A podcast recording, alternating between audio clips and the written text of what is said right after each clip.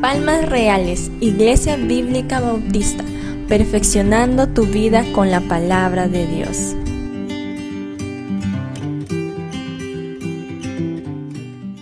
Bueno, esta serie lleva por, título principal Beneficios. Y bueno, eh, a través del Salmo 119 podemos ver los grandes beneficios que recibimos eh, los creyentes al disfrutar y retener o atesorar eh, la palabra de Dios en nuestro corazón. Pues en este mes de septiembre, en el cual nuevamente lo repito, se celebra el mes de la Biblia, estaremos llevando pues esta serie de predicaciones eh, que lleva pues por título principal beneficios. ¿Qué es un beneficio? El beneficio es el bien que se hace a una persona o a una cosa también es la mejora que experimenta una persona o una cosa gracias a algo que se le hace o se le da. En este caso, Dios nos ha dado pues su palabra, su bendita palabra. Entonces, esta palabra, eh, que es de gran bendición para cada uno de nosotros, Dios nos la da y de ella recibimos muchos beneficios. Por lo cual, en esta noche vamos a ver el primer beneficio. Y el primer beneficio que recibimos de la palabra de Dios es felicidad.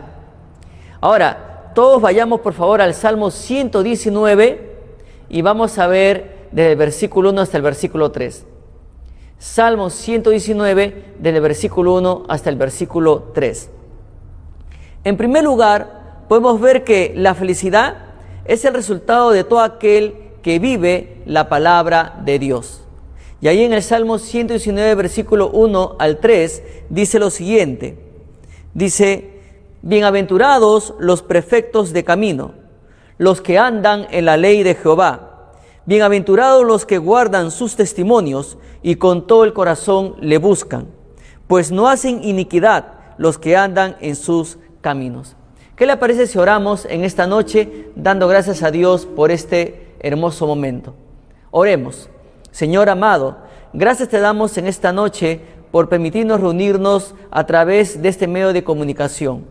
Gracias por los hermanos que se están conectando, Señor. Y Padre, rogamos que tu palabra sea beneficiosa para todos nosotros. Oh Dios amado, gracias por lo que tú nos has dado. Gracias, Señor, por los resultados que trae el hecho de guardar tu palabra en nuestros corazones y vivirla para la honra y alabanza tuya. Padre amado, rogamos pues tu bendición sobre cada uno de nosotros en esta noche, ya que tu palabra eh, nos fortalece, Señor, y nos bendice, Padre. Gracias te damos por este hermoso momento, en el nombre de nuestro Señor y Salvador Jesús. Amén. Bien, entonces, en primer lugar, en primer lugar, la felicidad es el resultado de todo aquel que vive la palabra de Dios. Y el Salmo 119, versículo 3, nos hace ver primero que el perfecto de camino es feliz. Repito, el perfecto de camino es feliz. Y es por eso que el versículo 1 dice, bienaventurados los perfectos de camino. Bienaventurado pues es la persona dichosa, la persona feliz. Entonces es la persona, es la persona, en este caso, eh, eh, el perfecto, ¿no? Es la persona sin mácula es la persona sincera, es la persona entera, es la persona total, es la persona completa, cabal, llena. Es una persona feliz porque anda cada día, cada instante de su vida, pues viviendo la ley de Jehová, viviendo la palabra de Dios. Es la persona que anda en la palabra de Dios, que practica la palabra de Dios. Entonces, pero también, también, esto nos hace ver que esta persona que es entera, total, completa, cabal, llena, eh, es una persona feliz. ¿Por qué? Porque se comporta, se comporta según la palabra de Dios. Por algo el Salmo 1, el Salmo 1 en el versículo 1 y 2 dice lo siguiente, bienaventurado, bienaventurado el varón que no anduvo en consejo de malos, ni estuvo en camino de pecadores, ni en silla de escarnecedores se ha sentado, sino que en la ley de Jehová está su delicia y en su, y en su ley medita de día y de noche. Y esta persona que emite en la ley del Señor de día y de noche, luego dice que será como un árbol plantado, ¿verdad? Eh, va a tener un buen fundamento. Sea en los momentos de gozo o sea en los momentos dolorosos donde reina la tormenta, la turbulencia, esta persona va a estar cimentada en el consejo de la palabra de Dios. Qué bueno, ¿verdad? Por eso que el perfecto camino es feliz. Eh, note usted que la nueva versión internacional dice lo siguiente, dichoso el hombre que no sigue el consejo de los malvados, ni se detiene en la senda de los pecadores, ni cultiva la amistad de los blasfemos, sino que en la ley del Señor se deleita de día y de noche. Entonces, esta persona no solamente se deleita, sino que también medita, medita, como dice acá en la nueva versión internacional. La nueva traducción viviente dice lo siguiente, ¡qué alegría para los que no siguen el consejo del malo! Ni andan con pecadores, ni se juntan con burlones, sino que se deleitan en la ley del Señor, meditando en ella día y noche. Qué importante es, ¿no? Esa persona que es perfecta, esa persona que ha llegado a la madurez producto de que ha permitido ser guiada por el consejo de la palabra de Dios. Esta persona perfecta, esta persona madura, pues esa persona aprende a, ser eh, sincera, entera, total, completa, cabal, llena. Pues es una persona que es feliz porque anda en la ley del Señor. Esa persona que no coquetea con el pecado, no está jugando con el pecado, no está a favor de lo que hacen los pecadores, no se deja contagiar por el pecador. Es una persona que está viviendo plenamente la voluntad del Señor a la luz de su palabra. Y es por eso que es feliz, bienaventurada. Pero también, en segundo lugar, el que guarda su testimonio es feliz. Y ahí en el versículo 2 dice lo siguiente, cuando nos habla aquí, ¿no? Eh, versículo 2 dice, bienaventurados los que guardan tus testimonios. Qué maravilloso. Cuando nos habla aquí de guardar, se refiere pues a cumplir, se refiere a obedecer el testimonio. Dios a través de su palabra nos da consejos, nos da órdenes también. Dios nos guía plenamente. Entonces, ¿para qué? Para nuestro bien, para nuestro beneficio. Si realmente queremos llevar una vida dichosa ante los ojos de Dios, tenemos que prestar atención a sus consejos, a sus órdenes también. Y es por eso que el que guarda su testimonio es feliz. Y acá guardar es interesante. Recuerde, guardar nos hace ver también que es cumplir, obedecer el testimonio, los consejos de la palabra de Dios. Jesús dijo en Lucas capítulo 11, versículo 28, antes Bienaventurado el que oye la palabra de Dios y la guarda. Es interesante porque muchas veces nosotros en el contexto del hogar, muchas veces aconsejamos a nuestros hijos, guiamos a nuestros hijos y muchas veces ellos eh, simplemente dicen, ya, ya, no te preocupes, sí, sí, sí, sí, lo voy a hacer. Pero luego uno ve que en su vida no están aplicando el consejo. Es un consejo que uno se lo da a ellos para su bien, para su formación, porque el día que dejen el nido, el día que dejen el hogar, ya no estará ahí el papá o la mamá a su lado para hacerle recordar esos consejos. Entonces desde temprano uno está pues capacitando a los hijos, está eh, eh, aconsejando a los hijos, ministrando a los hijos para que cuando ellos salgan del hogar ya pues salgan preparados, capacitados y es interesante porque muchas veces los hijos no prestan atención a los consejos. De igual manera, toda persona recibe a través de la palabra de Dios el consejo tan valioso, tan valioso de Dios a través de su palabra. Consejos para los niños, para los adolescentes, para los jóvenes mayores, para los matrimonios, para los ancianos. Este libro tiene consejo para todos. Y acá pues el que guarda su testimonio es feliz, el que está cumpliendo, el que está obedeciendo el testimonio de Dios, el que está obedeciendo el consejo de Dios, el que no, el que no eh, lo coloca de lado, sino que lo guarda, o sea, lo obedece, lo cumple. entonces va a ser una persona bienaventurada. Por eso que Jesús dice que es bienaventurado, es muy feliz la persona que oye la palabra de Dios y pues la guarda, ¿no? La guarda en su corazón, o sea, la cumple. El Salmo 17, versículo 4, dice lo siguiente, en cuanto a las obras humanas, por la palabra de tus labios, yo me he guardado de las sendas de los violentos. Eh, nosotros, nosotros sabemos que en todo momento, en todo momento el ser humano comete errores y, sus errores van en contra de la santidad de Dios, eh, ofenden a Dios. Vemos todos los días eh, noticias escandalosas, noticias que avergüenzan, noticias ¿no? del mundo de la farándula, la política, los líderes políticos, eh, actos de violencia. Entonces sale una, una serie de barbaridades que atentan contra la santidad de Dios pues está violando el primer mandamiento que Dios dice, ama a tu prójimo como a ti mismo. Pero vemos, amados hermanos, que sin embargo, a pesar que el ser humano sabe de memoria este mandamiento, sin embargo, toma acciones en contra de su prójimo. Vemos pleitos entre familias, vemos pleitos entre vecinos, vemos pleitos entre compañeros de trabajo, pleitos en los lugares donde hay estudio, en el colegio, en la universidad, etcétera hasta en las redes sociales hay pleitos.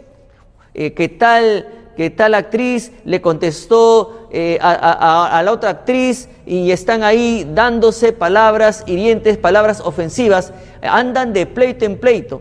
Pero también hay otras acciones que son más violentas. Eh, hay anuncios de asesinatos, peleas entre grupos, pelea entre borrachos. Luego vemos noticias donde las personas eh, se rebelan contra las autoridades y les lanzan piedras, palos, y, bueno, y vemos una serie de actos violentos en la cual no se está cumpliendo el mandato de Dios, ama a tu prójimo como a ti mismo. Vemos también cómo se está negociando con los precios de las medicinas. Y es un atentado contra el prójimo. Ahí vemos la insensibilidad de muchas personas que no les interesa la salud de su prójimo y, aumentan eh, el precio de los medicamentos a precios inalcanzables, inalcanzables para pagar. Eh, un, un ex cantante decía, eh, decía, había escrito en el Facebook que él tuvo que invertir algo de 5 mil soles en medicamentos. Pero si las autoridades que están plagadas de corrupción hubieran permitido que los científicos peruanos, eh, ellos mismos, eh, y con todas las facilidades que le pueda dar el Estado, que no se la da y es una pena, pero si hubieran permitido y apoyado a los científicos peruanos eh, hacer ciertos medicamentos y ciertas pruebas, pues una persona promedio solamente en vez de invertir 5 mil soles, invertiría 500 soles. Pero lamentablemente se está atentando contra la salud de los prójimos y hay mucha insensibilidad. Eh, recordamos tristemente el precio que cobraban por los tanques de oxígeno, 6 mil soles, y, por llenarlo no bajaba de 150 a 200 soles. Eh, muy lamentable. Pero también ese es un acto violento contra el prójimo. ¿Cuántas personas han fallecido por, por falta de oxígeno? Y es por eso que acá dice en cuanto a las obras humanas, por la palabra de tus labios, o sea, Señor, en cuanto a las obras humanas, que no son de ejemplo para mí, lamentablemente, las obras humanas negativas, que no son ejemplo para mí. Entonces, por la palabra de tus labios, sea, por tu mensaje Dios, por tu palabra, yo me he reservado, yo me he guardado de, las, de, esas, de ese tipo de sendas, de ese tipo de sendas violentas que atentan contra mi prójimo. Pero también en el Salmo capítulo 19, versículos 7 hasta el 11, eh, el salmista nos comparte una porción que es un coro que nosotros lo cantamos algunas veces, pero dice lo siguiente, la ley de Jehová es perfecta, que convierte el alma. El testimonio de Jehová es fiel, que hace sabio al sencillo. Los mandamientos de Jehová son rectos, que alegran el corazón. El precepto de Jehová es puro, que eh, alumbra los ojos. El temor de Jehová es limpio, que permanece para siempre. Los juicios de Jehová son verdad, todos justos. Deseables son más que el oro, y más que mucho oro afinado, y dulces más que miel y que la que destila del panal. Y acá viene lo interesante. Tu siervo es además amonestado con ellos. En guardarlos hay grande galardón. Qué bendición y qué gran beneficio que Dios nos dé su palabra para que nos amoneste, para que cuando la leamos, la misma palabra de Dios nos haga ver en qué manera le estamos fallando a Dios. Es por eso que el salmista dice, dice que es amonestado con estos consejos. Si él se está desviando del camino del Señor, el consejo de Dios le, va a hacer ver que se está desviando del, del camino. Entonces lo va a volver a la senda correcta. Y es por eso que él dice, tu siervo es además amonestado con ellos. Y además él dice, en guardar, en obedecer, en cumplir, hay grande galardón. El Salmo 119, versículo 44, dice lo siguiente, guardaré tu ley siempre, para siempre y eternamente. Qué bendición es poder, pues, eh, en este caso, guardar la palabra de Dios. ¿Por qué? Porque el mismo salmista dice, dice aquí, ¿no? En el, en el Salmo 119, versículo 2, bienaventurados los que guardan sus testimonios, ¿no? Eh, ¿Por qué? Porque hay gran beneficio, hay gran bendición y sobre todo el que guarda los testimonios de Dios, o sea, su palabra, pues es feliz. También el que busca de todo corazón es feliz.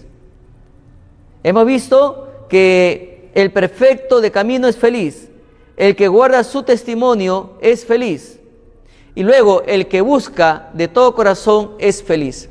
Usted recuerde que estamos viendo el contexto de los beneficios que nos guarda o que nos da eh, la palabra de Dios. Entonces, entonces, el primer beneficio es la felicidad. Y estamos viendo acá, ¿no? Los resultados, los resultados, pues, de, atesorar la palabra de Dios, de guardar la palabra de Dios, ¿no? Y, pues el que busca de todo corazón es feliz. Y, la, y, acabamos de leer, ¿no? la segunda parte del versículo 2. Dice, pues bienaventurados los que guardan sus testimonios y dice, y con todo el corazón le buscan. O sea, ¿Cómo es esta persona que de todo corazón le busca? Y, tanto busca a Dios a través de su palabra que el resultado es una persona feliz también. Pues esa persona es el que indaga, es aquella persona que consulta, es aquella persona que pregunta, que requiere, que, que frecuenta cada rato eh, investigando.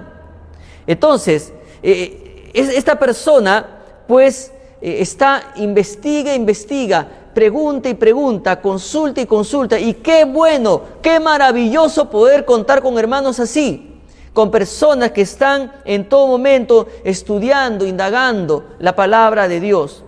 Pero también se refiere a la persona que, pues, esta persona, ¿no? Que consulta con frecuencia, pues va a tener como resultado que será pues un buen intérprete y un buen expositor de la palabra de Dios. Ahora, lo interesante aquí es que, dice que esta persona le busca con todo el corazón. O sea, cuando acá habla de corazón se refiere a la mente, pero también se refiere que le busca en medio de, en medio de. Entonces, ¿qué quiere decir? Que cuando haya circunstancias adversas, esta persona va a tener presente en su mente, en medio de las circunstancias adversas, en medio de los problemas, en medio de las tribulaciones, va a tener guardado en su mente el consejo de Dios para saber cómo proceder. ¿Alguna dificultad en los estudios? ¿Alguna dificultad en el hogar? ¿Alguna dificultad en el trabajo? En su mente, en su mente ha guardado la palabra de Dios, o sea, en su corazón y vas a saber cómo actuar en el momento preciso, en el momento adecuado.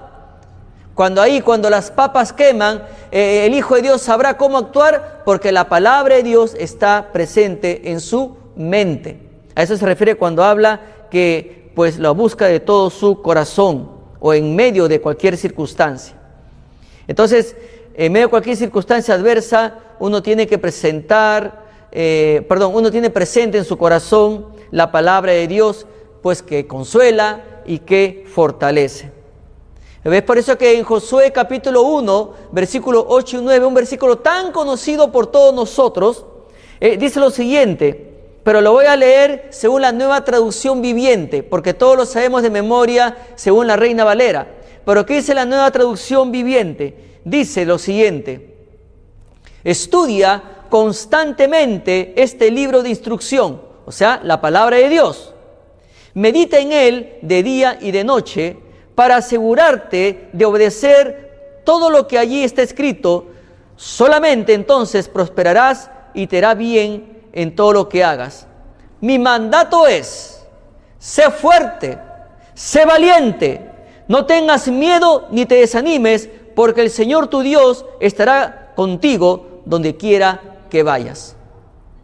¿Qué exige Dios? ¿Qué exige Dios? Que uno estudie constantemente este libro de instrucción. ¿Ya? Entonces, pero note bien lo que, cómo lo dice la nueva versión internacional dice lo siguiente, recita siempre el libro de la ley. Qué interesante, ¿ah? recita. O sea, para que uno pueda recitar, uno tiene que saberlo. Es por eso que siempre se aconseja, apréndete versículos de memoria. Lo que está en el discipulado bíblico, los maestros siempre le dejan versículos de memoria para que se lo aprenda. ¿Por qué? Porque el discípulo de Cristo, ante cualquier circunstancia que se presente en la vida, debe tener presente en su mente la palabra de Dios. Entonces, recita siempre el libro de la ley y medita en él de día y de noche. Cumple con cuidado todo lo que en él está escrito. Así prosperarás y tendrás éxito. Ya te lo he ordenado. Sé fuerte y valiente. No tengas miedo ni te desanimes, porque el Señor tu Dios te acompañará donde quiera que vayas. Pero también Pablo, Pablo a su discípulo le dice lo siguiente en 2 Timoteo capítulo 2 versículo 15. Le dice, procura con diligencia presentarte a Dios aprobado como obrero que no tiene de qué avergonzarse, que usa bien la palabra de verdad. En la nueva versión internacional dice así, esfuérzate, esfuérzate por presentarte a Dios aprobado como obrero que no tiene de qué avergonzarse y que interpreta rectamente la palabra de verdad. Ahora, note cómo lo dice otra versión. Esfuércete para poder presentarte delante de Dios y recibir su aprobación. Sé un buen obrero, alguien que no tiene de qué avergonzarse y que explica correctamente la palabra de verdad. ¿Cómo puede uno llegar a explicar correctamente la palabra de Dios? ¿Ah? Es aquella persona que busca de todo su corazón investigar en cuanto a la palabra de Dios. Pero es algo interesante encontramos en el Antiguo Testamento, en 1 Crónicas, capítulo 28, 8, que reta al creyente, pues, a investigar, a estudiar, a analizar la palabra de Dios. Y dice así en 1 Crónicas 28, versículo 8. Ahora pues, ante los ojos de todo Israel, congregación de Jehová, y en oídos de nuestro Dios, guardad e inquirid todos los preceptos de Jehová vuestro Dios, para que poseáis la buena tierra y la dejéis en herencia a vuestros hijos después de vosotros perpetuamente. ¿Cuál era la clave para llegar a poseer la tierra? Bueno, realmente llegaron a poseerla, pero lamentablemente cuando ya estuvieron en la tierra prometida, Israel decidió abandonar la palabra de Dios. Israel dejó de guardar, Israel dejó de obedecer, dejó de cumplir la palabra de Dios. Y todos sabemos las páginas tristes de la historia nacional de Israel, cómo Dios pues no soportó el pecado de su pueblo y Dios reprendió a su pueblo. Y las consecuencias fueron catastróficas. Entonces, por eso que ahora Dios le dice, ¿no? En Primera Crónicas Dios le dijo a su pueblo que ante los ojos de todo Israel, congregación de Jehová y en oídos de nuestro Dios dice, guardad e inquirid todos los preceptos de Jehová. Lamentablemente Israel no lo hizo y pagó las consecuencias. En Isaías capítulo 34, versículo 16, dice lo siguiente, inquirid en el libro de Jehová y leed si faltó alguno de ellos. Ninguno faltó con su compañera, porque su boca mandó y lo reunió su mismo espíritu. Acá diciendo ¿no? que investiguen, consulten en el libro de Jehová, lean, insistan, para que vean cómo Dios, Dios no permitió que falte ninguna en su palabra. Y ninguno faltó, sino que lo cumplió a cabalidad. Entonces, estamos viendo pues que la felicidad es el resultado de todo aquel que vive la palabra de Dios, según el Salmo 119, versículo 1 hasta el 3. Y hemos visto que el perfecto de camino es feliz, el que guarda su testimonio es feliz, el que busca de todo corazón es feliz. Pero también el que no hace iniquidad es feliz. En el versículo 3 dice lo siguiente, pues no hacen iniquidad los que andan en sus caminos. O sea, el que no hace iniquidad. ¿Qué es iniquidad? Básicamente iniquidad es maldad. Entonces, el que no hace iniquidad, el que no hace maldad, es aquella persona que no negocia con el mal, que no hace nada malo, sino que anda en los caminos de Dios. Entonces se comporta, se comporta según el consejo de Dios. El Salmo 32, versículo 2 dice lo siguiente, bienaventurado el hombre a quien Jehová no culpa de iniquidad y en cuyo espíritu no hay engaño. A Dios no le agrada la mentira. Y la persona que está siempre estudiando y dejándose guiar por la palabra de Dios, eh, sabe muy bien por el conocimiento que le da este libro, por, por, por, la, digamos, por lo que se alimenta, sabe muy bien que a Dios no le agrada la mentira. Y es por eso que acá el salmista dice que el hombre, el hombre a quien Dios no culpa de iniquidad, o sea que el hombre a quien Dios no culpa de maldad, dice que es un hombre que en su espíritu no hay engaño, en su espíritu no hay mentira. Sin embargo, ¿cómo ve Dios al impío? Sin embargo, ¿cómo ve Dios al que obra iniquidad? ¿Cómo ve Dios al que obra maldad? Según el Salmo capítulo 7, versículo 14, dice lo siguiente, He aquí, el impío concibió maldad, se preñó de iniquidad, se preñó de maldad y dio a luz engaño. En el Salmo capítulo 5, versículo 5, dice lo siguiente, Los insensatos no estarán delante de tus ojos, aborreces a todos los que hacen iniquidad. Dios aborrece a todos aquellos que hacen maldad, al mentiroso, al que piensa este, eh, mal, al que trama maldad, ¿verdad? Y, todo lo que es maldad ante los ojos de Dios. El Salmo capítulo 6, versículo 8 dice, apartaos de mí todos los hacedores de iniquidad, porque Jehová ha oído la voz de mi lloro. Oh, si usted nos está escuchando por primera vez en esta, en esta noche, yo le digo algo. La Biblia es muy clara. La Biblia dice en, el libro de los Romanos, no hay justo ni aun uno. No hay justo ni aun uno.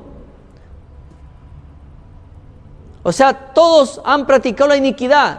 Todos han cometido iniquidad. Y ante los ojos de Dios no hay justo ni aun uno. No hay quien entienda, no hay quien busque a Dios.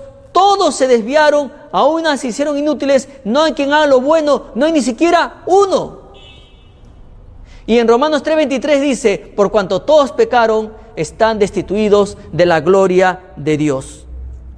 Eh, pues esto sí es alarmante, esto sí es para que usted, amigo o amiga que nos escucha en esta noche o nos está viendo a través de este medio de comunicación, reflexione en cuanto a su condición espiritual delante de Dios.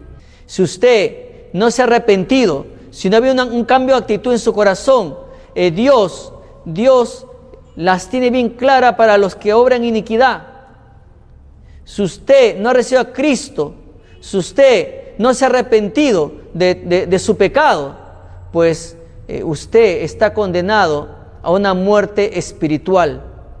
Y es por eso que Cristo vino a este mundo para pagar sus culpas, mis culpas, para pagar por su pecado, por mi pecado y por el pecado de toda la humanidad. Pero hay un paso importante que usted debe hacer. Creer en Jesús y luego aceptarle como su Señor y Salvador personal.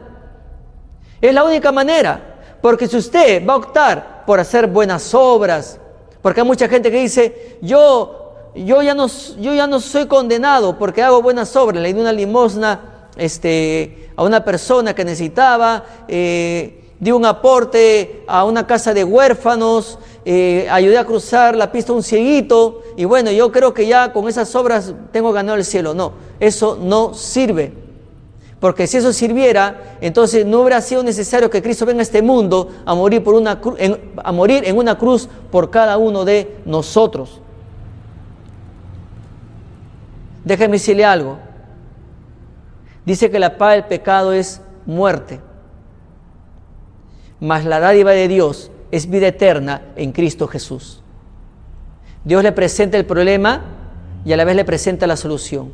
La, la maldad, la paga de la iniquidad es la muerte, pero el regalo de Dios, la medicina de Dios es Jesucristo.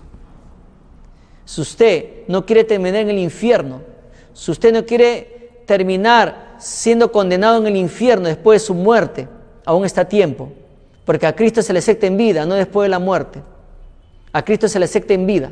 Entonces, si usted está a tiempo, acepte a Cristo para que ya no esté condenado, sino que usted pase de tinieblas a luz, para que usted pase de condenación a salvación.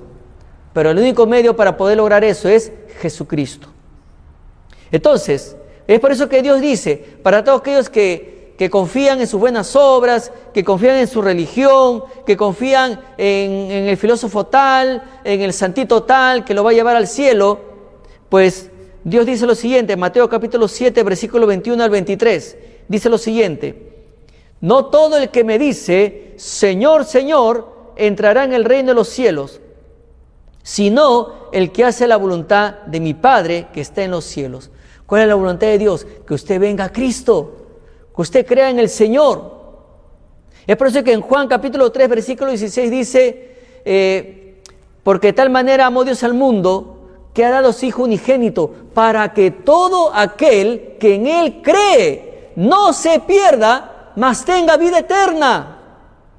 ¿Lo entiende? Ahora el versículo comienza, continúa diciendo, muchos me dirán en aquel día, Señor, Señor, ¿no profetizamos en tu nombre? Y en tu nombre no echamos fuera demonios, y en tu nombre hicimos muchos milagros. Y entonces, dice el Señor, les declararé, nunca os conocí, apartados de mí, hacedores de maldad. Un día usted le dirá, pero Señor, yo, yo ayudé a tal persona, pero Señor hice esto, hice el otro. Y el Señor te va a decir, ¿y aceptaste a mi hijo en tu vida? ¿Lo recibiste en tu vida? Ah, sí, yo, yo hice la primera comunión, yo hice mi confirmación, yo, yo recibí, sí, recibí el cuerpo de Cristo en la hostia. No, no, eso, eso no es recibir a Cristo. Recibir a Cristo es creer en Él, confiar en Él y entregarse a Él. Señor, toma mi corazón, te recibo como mi Señor y mi Salvador. Y a partir de hoy yo voy a vivir para tu gloria, para tu alabanza, una vida sin iniquidad. Ya uno no vive esclavizado a la maldad. En Lucas capítulo 13, versículo 27, nuevamente afirma lo que dice el Señor, pero os dirá, os digo que no sé de dónde sois, apartaos de mí todos vosotros, hacedores de maldad. ¿Usted está listo? ¿Usted está listo para su muerte? ¿Usted está listo para, para presentarse ante Dios? Porque ahora más que nunca, ¿verdad? La muerte está a la puerta. Hoy usted puede estar aquí y mañana de repente no está. Nosotros hemos visto y, también escuchado testimonios familiares que han estado muy bien con su familiar y al día siguiente ya eh, el COVID lo había dañado tanto que no resistió y al día siguiente nomás murió. Pero el día anterior estaban, estaban conversando este, amenamente, pero al día siguiente, en algunos casos, eh, viene el COVID y los mató.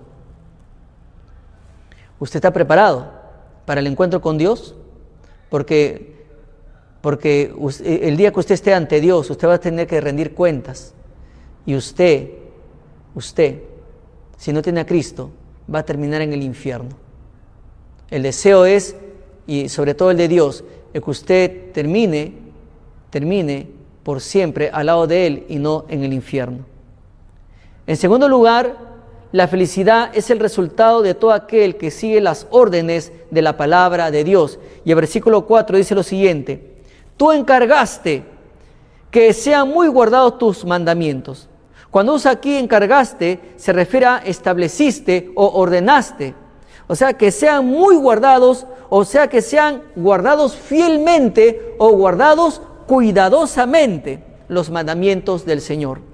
En el Salmo 119, versículos 53 al 56, dice lo siguiente, horror se apoderó de mí a causa de los inicuos que dejan tu ley. Cánticos fueron para mí tus estatutos en la casa en donde fui extranjero. Me acordé en la noche de tu nombre, oh Jehová, y guardé tu ley. Estas bendiciones tuve porque guardé tus mandamientos.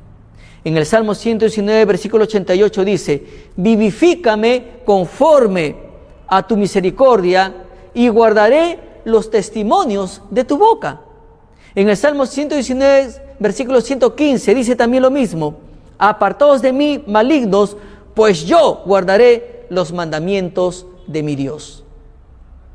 Ante toda esta circunstancia que todos estamos viviendo, usted se está dejando contagiar por, por las maldades que hacen las personas, de repente ya, por ejemplo, usted vende oxígeno y usted dice, uff, cuánta plata está ganando mi vecino. ¿ah? Yo estoy perdiendo plata aquí cobrando, este, cobrando 15 soles y mi vecino cobra 100 mil soles. Uy, yo me estoy quedando, pero usted sabe que su vecino está obrando maldad.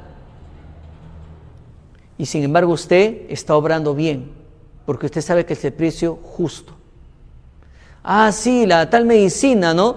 Eh, cuesta un sol 50, pero, pero el farmacéutico lo está vendiendo pues a, a 400 soles la caja, ¿no? O sea, bueno, yo también puedo sacar la mía, ¿no? Y bueno, este, a ver, voy a ver. No, no, no, usted sabe que está cobrando lo justo y que, y que ese señor está robando, se está aprovechando la situación. Y así, eh, en muchas maneras se puede obrar iniquidad, sobre todo en estos tiempos donde, donde la gente se está aprovechando de manera incorrecta. En tercer lugar, vemos también la felicidad la alcanza todo aquel que resuelve o decide dejarse guiar por la palabra de Dios. Y eh, del versículo 5 al versículo 7 dice lo siguiente, Ojalá fuesen ordenados mis caminos para guardar tus estatutos. Entonces no sería yo avergonzado cuando atendiese a todos tus mandamientos. Te alabaré con rectitud de corazón cuando aprendiere tus justos juicios. Tus estatutos guardaré, no me dejes enteramente. El salmista aquí desea afirmar sus caminos para cumplir los deseos de Dios o que sus acciones sean un vivo reflejo de la palabra de Dios. Por lo tanto, dice que no será avergonzado. Ahí en el versículo 6 dice, entonces no sería yo avergonzado cuando atendiese a todos tus mandamientos. Por prestar atención, considere o compare su vida con los mandamientos de Dios. Aquí pues es importante, hermano, que usted preste atención que usted considere, que usted compare su vida con los mandamientos de Dios. Y eso es lo que está diciendo acá el salmista, ¿no? Cuando atendiese a todos tus mandamientos. Entonces, uno no será avergonzado, uno jamás será avergonzado cuando preste atención o considere o compare su vida según los mandamientos de Dios. Pero también, también, también alabará con rectitud de corazón. Porque dice la palabra de Dios en el versículo 7, te alabaré con rectitud de corazón cuando aprendiere tus justos juicios. O sea, esto sería lo contrario que dice Proverbios capítulo 2, versículo 13. Eh, porque ahí dice, los que se apartan del camino recto para andar por sendas tenebrosas, según la NBI. Entonces, rectitud, hermanos, viene del hebreo Yesurum, que significa parejo, ¿no? Parejo. Y es un título honorífico que recibió en este caso Israel, se le, se le dio a Israel. Ahí en Deuteronomio capítulo 32, versículo 15, eh, ahí Dios le llama a Israel Jerusum o Jerusum. Pero dice, pero engordó Jesurum y tiró coces, o sea, engordaste, te cubriste de grasa. Entonces abandonó al Dios que lo hizo y menospreció la roca de su salvación. La, digamos, eh, la nueva traducción viviente lo dice más claro, ¿no? Pero Israel pronto engordó y se volvió rebelde el pueblo aumentó de peso y se puso gordo y relleno. Entonces abandonó a Dios, quien lo había creado. Se burló de la roca de su salvación. Es interesante porque, porque en, la Reina Valera dice Jerusún y en la nueva traducción viviente dice Israel. Pues es un título honorífico que Dios le dio a su pueblo. Y, y es interesante porque Jerusún, aparte de significar parejo, Jerusún también es una expresión de cariño para referirse a Israel. Pero también Jerusún significa el justo, el justo. O sea, hubo un momento que cuando Israel estaba, estaba eh, obedeciendo a Dios, guardando la palabra de Dios, Israel tuvo una vida justa. Israel tuvo una vida pareja. Pero, pero en el camino Israel decidió abandonar y burlarse de la roca de su salvación. Entonces la historia nos comparte que Israel no supo cuidar este título de honor, pero ahora Dios nos pide a nosotros que le alabemos con rectitud de corazón. Lo interesante es que el salmista dice que alabará con rectitud de corazón cuando aprenda los estatutos del Señor. O sea, este, este, esta palabra cuando aprenda también significa dando gracias. Entonces, cuán agradecidos de corazón debemos estar con Dios por habernos dado su bendita y preciosa palabra, para bendecirnos y también bendecirlo a Él con nuestras vidas de obediencia. Pero también, también, eh, porque estamos viendo que no será avergonzado, luego vimos que alabará con rectitud de corazón y por último, guardará sus estatutos, porque el versículo 8 dice, tus estatutos guardaré, no me dejes enteramente. Y nuevamente volvemos lo, lo que mencionamos al inicio. Guardaré significa cumpliré, obedeceré los decretos de la palabra de Dios. Pero a la vez el salmista dice, no me dejes enteramente. O sea, él le dice al Señor, no me dejes del todo o por favor no te des por vencido conmigo. O como diríamos nosotros, ¿no? Señor, no pienses que estás perdiendo el tiempo conmigo. Al contrario, quiero obedecerte, quiero vivir lo que tú me aconsejas para poder eh, disfrutar del beneficio de tus consejos. Hermanos, hemos visto ¿no? en esta noche el primer beneficio, felicidad. Y felicidad es lo, que todos deseamos en este tiempo, ¿verdad? Pues todos los días con la noticia que nos bombardea del coronavirus y el temor de la muerte, etc. Bueno, si usted quiere estar feliz en medio de toda esta tormenta, en medio de toda esta circunstancia, usted presta atención al consejo de Dios. Pues hemos visto este primer beneficio, felicidad. Bienaventurados los perfectos de camino, los que andan en la ley de Jehová. Bienaventurados los que guardan sus testimonios y con todo el corazón le buscan. ¿Qué le parece si oramos en esta noche? Oremos. Padre amado, gracias te damos por tu palabra. Gracias te damos por tus consejos, por tus preceptos, Señor. Gracias porque tú deseas lo mejor para cada uno de tus hijos. Señor, que disfrutemos de estos beneficios y sobre todo, Señor, que tengamos pues esa dicha, esa felicidad, esa bienaventuranza de poder disfrutar y vivir tu palabra. Te pedimos perdón si en algún momento, Señor, nosotros no hemos estado guardando tu consejo, si lo hemos dejado de lado, si lo hemos arrimado por ahí, Señor, en nuestro corazón. Padre, perdónanos. Y Señor, rogamos que a partir de hoy prestemos mucha atención y que obremos con mucho cuidado, Señor, el guardar tu palabra en nuestra vida, que la sepamos atesorar. En el nombre de Jesús nuestro Señor, te lo pedimos. Amén. Hermanos, que el Señor les bendiga